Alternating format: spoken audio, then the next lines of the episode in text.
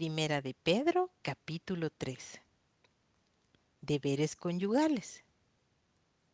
Asimismo vosotras mujeres, estad sujetas a vuestros maridos, para que también los que no creen a la palabra sean ganados sin palabra por la conducta de sus esposas, considerando vuestra conducta casta y respetuosa. Vuestro atavío no sea el externo de peinados ostentosos, de adornos de oro o de vestidos lujosos, sino el interno, el del corazón, en el incorruptible ornato de un espíritu afable y apacible, que es de gran estima delante de Dios. Porque así también se ataviaban en otro tiempo aquellas santas mujeres que esperaban en Dios, estando sujetas a sus maridos como Sara obedecía a Abraham llamándole Señor, de la cual vosotras habéis venido a ser hijas, si hacéis el bien, sin temer ninguna amenaza. Vosotros maridos igualmente vivid con ella sabiamente, dando honor a la mujer como a vaso más frágil y como a coherederas de la gracia de la vida, para que vuestras oraciones no tengan estorbo una buena conciencia.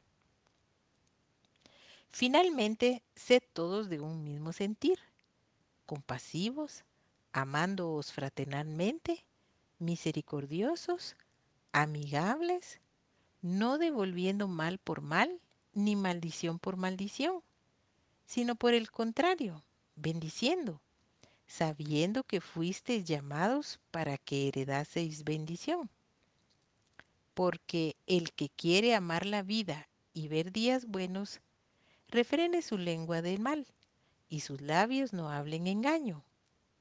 Apártese del mal y haga el bien. Busque la paz y sígala, porque los ojos del Señor están sobre los justos y sus oídos atentos a sus oraciones. Pero el rostro del Señor está contra aquellos que hacen el mal. ¿Y quién es aquel que os podrá hacer daño si vosotros seguís el bien? Mas también si alguna cosa padecéis por causa de la justicia, bienaventurados sois.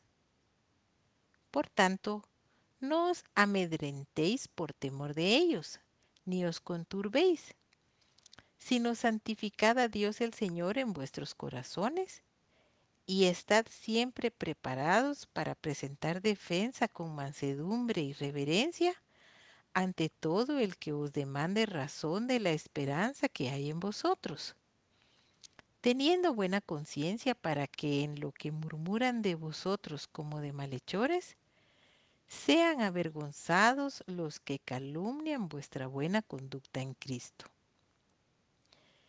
Porque mejor es que padezcáis haciendo el bien, si la voluntad de Dios así lo quiere, que haciendo el mal. Porque también Cristo padeció una sola vez por los pecados, el justo por los injustos, para llevarnos a Dios, siendo a la verdad muerto en la carne, pero vivificado en el Espíritu, en el cual también fue y predicó a los espíritus encarcelados, los que en otro tiempo desobedecieron, cuando una vez esperaba la paciencia de Dios en los días de Noé, mientras se preparaba el arca, en la cual pocas personas, es decir, ocho, fueron salvadas por agua.